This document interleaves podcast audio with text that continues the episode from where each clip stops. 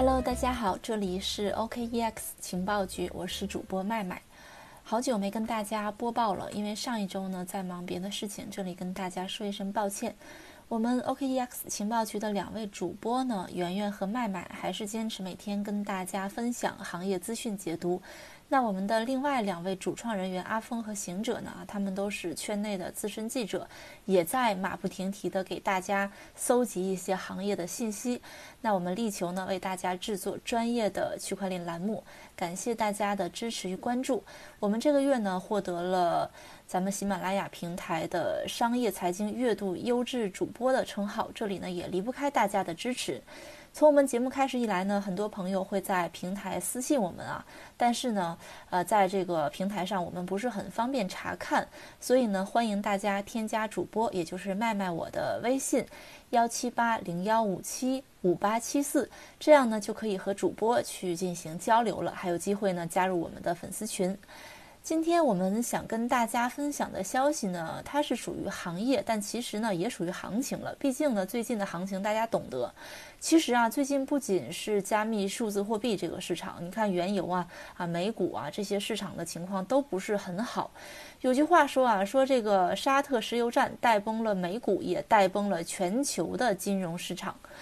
那对于加密数字货币来讲呢，我们说投资者啊，其实最近这段时间呢是有一点忽视的，忽视了什么呢？主要还是比特币等一众的主流币在减产行情预期和比特币这个数字黄金的加持下呢，投资者或多或少会忽视两者对加密市场的负面的影响，甚至认为呢，传统的金融市场的崩盘反而是有利于加密市场的发展的。在这种麻痹大意下呢，灰犀牛就缓缓地走来了。那作为雪崩的催化剂呢，Plus Token 跑路资金和矿难带来的恐惧感又加剧了事态的严重性。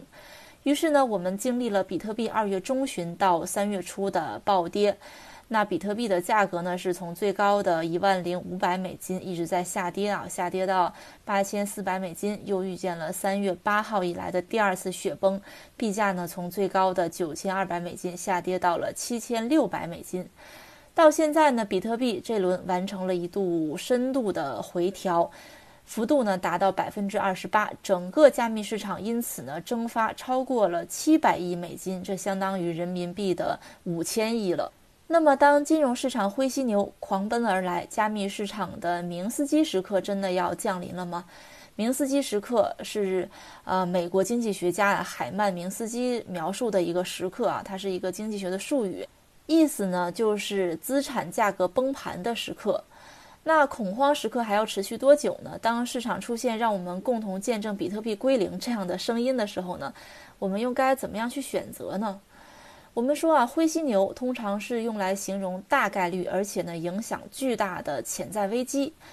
那我们知道灰犀牛呢，它的体型比较笨重，反应呢又迟钝，你能看见它在远处，却毫不在意。一旦呢它向你狂奔而来，一定会让你猝不及防，直接呢就把你给扑倒在地了。它并不神秘，却更危险。那沙特石油站和美股的喋喋不休啊，就是两头灰犀牛。当他们朝我们狂奔而来的时候呢，没有人能抵挡。又是一个黑色星期一，在美国东部时间三月九号早上的九点半开盘，仅仅五分钟之后，道琼斯、啊标普五百还有纳斯达克三大股指呢，全部下跌百分之七，触发一级熔断机制。这个熔断呢是什么意思呢？熔断就意味着整个市场需要停摆十五分钟之后才能继续交易。开盘后三大指数继续向下，当日呢最深时的跌幅超过百分之八。在一九八七年的时候呢，美国股市经历了一个黑色星期一。三个月之后呢，纽交所推出了股指熔断机制，总共分成三个档级。第一级呢是涨跌达到百分之七。第二级呢是涨跌幅超过百分之十三，第三级呢是涨跌幅达到百分之二十。这个机制设置三十多年来呢，美股市场只在一九九七年十月二十七日被触发过一次。那天呢，道琼斯三十种工业股指数暴跌百分之七点一八，创下了自一九一五年以来最大的单日跌幅。这是一九八七年十月十九日美股黑色星期以来呢最大的单日跌幅了，也是第二次触及熔断机制。美股要仿佛带上全球金融市场一起进入了自毁模式，包括呢加密货币市场。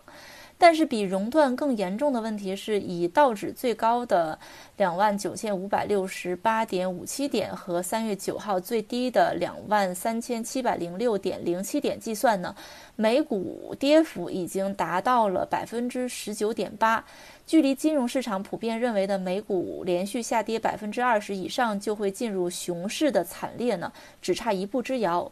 与美股不同呢，其他国家股指不存在这个呃熔断机制，下跌就更惨烈了。比如说，这个希腊雅典的 ASE 呢下跌百分之十一点八六，富时意大利 AMB 呢下跌了百分之十一点五一，那法国呢 CAC 四零下跌百分之八点五一，跌幅呢都超过了美股的三大股指。沙特石油站呢，则是美股此次下跌并触发熔断机制的一个导火索。三月八号呢，由于沙特和俄罗斯啊意见不一致，导致这个 OPEC 组织选择不再延长减产，而交由市场平衡油价与产量的关系。与此同时呢，沙特立即发动了全面油价战争，大幅调低其不同级别的主要原油定价。削减的幅度呢，到达了是二十年以来最大，意味着呢，它要全面的增产去抢占市场，将尽量多的去呃把这个原油呢推向市场。油价闻讯呢就暴跌了百分之十，而周一亚盘开市再次下跌近百分之三十，人们开始担忧二零一四年油市崩盘危机再现。正是油价下跌啊，引发了这个美股次轮全线的崩盘。一位国外的分析师啊，他叫比约尔，表示说，这是一次出人意料的事态发展，比我们所预期的最糟糕的情况还要更加糟糕。这将是历史上最严重的油价危机之一。诚如比约尔所认为的那样呢，这完全是一场灰犀牛事件，而这头灰犀牛向我们奔腾而来的时候呢，无人能挡。加密市场总市值呢，从二月十五号的最高三千零七十八亿美金下跌到三月九号最低的呃两万三千零六十亿美金，整个加密市场因此呢蒸发超过七百亿美金，相当于五千亿人民币。当灰犀牛来临时呢，没有人能够抵挡，于是呢市场开始出现极度的负面声音，甚至有人说啊说要一起见证这个比特币归零。那么，这个加密市场是否真的是要被拖垮归零呢？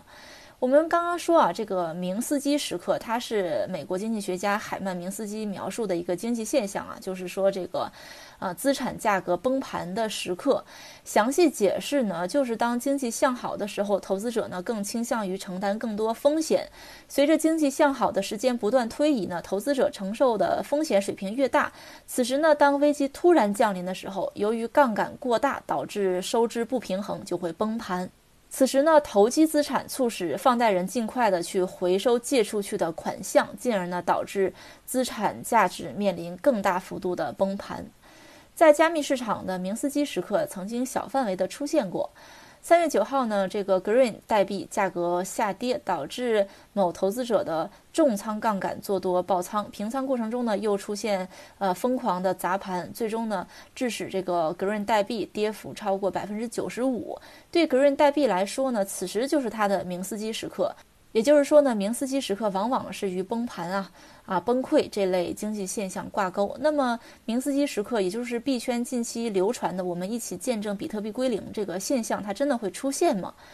呃，诸如近期呢，加密市场资金出逃啊，啊，减产行情戛然而止啊，加密骗局带来的恐惧啊，人们有理由去怀疑这个明斯基时刻正在赶来。首先呢，作为避险新贵的比特币价格近期呢持续的低迷，连续下穿啊九千美元、八千美元这样的关口，近期呢最大的跌幅更是扩大到了百分之二十五。根据金果子数据呢，数字资产市场今日全网净流出了六十一点五三亿人民币，创下一年内流出的新高。可以说啊，这个现象就是代表着资金出逃啊比较的迅猛。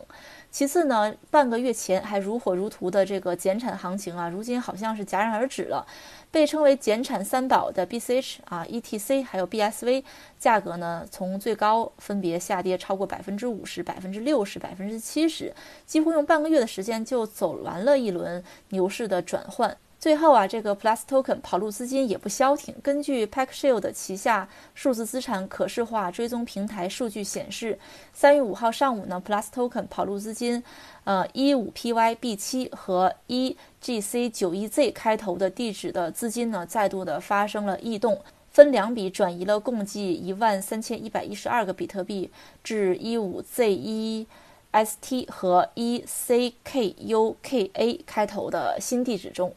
加密货币分析师 Ergo BTC 表示呢，说，呃，Plus Token 团队从2019年8月以来呢，一直在批量的抛售其数字资产。2019年12月呢，Plus Token 向未知钱包转移资产，当时的交易价值大概是在1.05亿美元，共涉及79万个以太坊。此后呢，加密货币总市值暴跌120亿美元。因此呢，Plus Token 的洗钱活动很有可能呢是与新一轮的大跌存在着一些关联。可以说，Plus Token 的资金转移至少呢，它造成了市场的恐慌。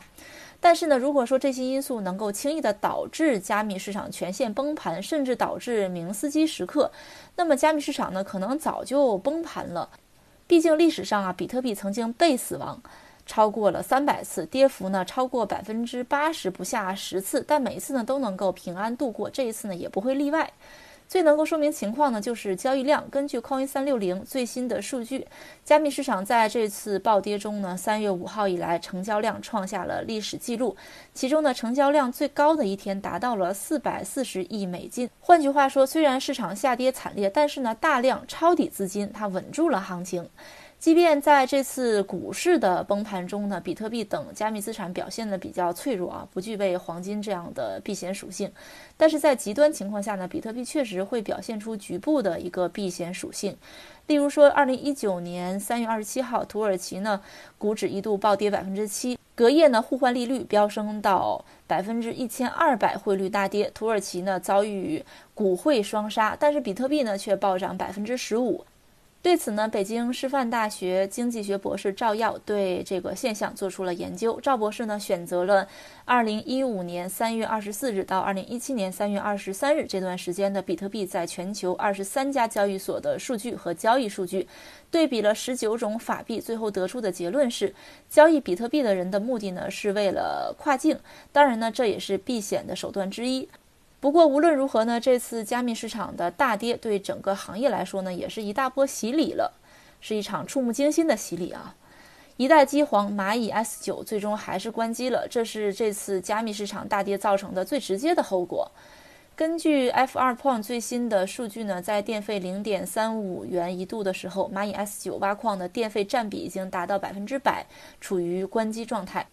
这就意味着，曾经产出全网算力百分之七十、出货量数百万台的蚂蚁矿机 S 九呢，即将退出历史的舞台。而对蚂蚁 S 九另一个不利因素呢，就是全网不断增加的算力，算力越高呢，相同情况下挖矿盈利的能力也会越差。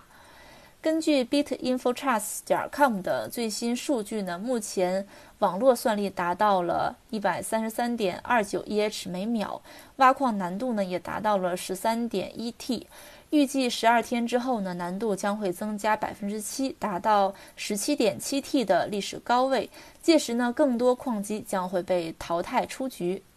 对矿业的洗礼呢，可以说是彻底的。加密市场呢，对于合约的血洗也毫不手软。仅仅三月八日晚间，比特币的气势恢宏的这个大跌中呢，跌幅超过百分之十，一小时合约爆仓近两亿美元，市值缩水呢超过一百一十一亿美元。主流币均跟跌超过百分之十，主流币价格盘呢均已经回落到一月的平均水平。合约地大数据显示呢，三月八日和九日二十四小时内爆仓为八点七亿美元，折合人民币呢超过六十亿了。可以说，矿业与交易者在这次大跌中呢，都遭到了非常血腥的洗礼，损失惨重。但是呢，这不就是市场的特点吗？它不会是一直向上，更不可能一直向下。在向上过程中呢，有灰天鹅和黑犀牛；在下跌过程中呢，也有触底反弹，无法预测涨跌。但是唯一能确定的呢，就是加密市场啊不会归零。对投资者而言呢，只有不轻言崩盘、不恐慌、相信逻辑，才有可能呢在这个年轻的市场上活下去。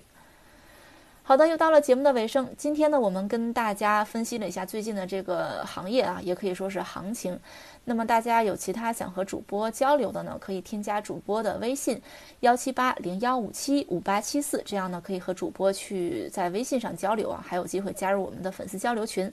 好的，今天的节目就到这里了。这里是 OKEX 情报局，我是麦麦，我们下期再见吧。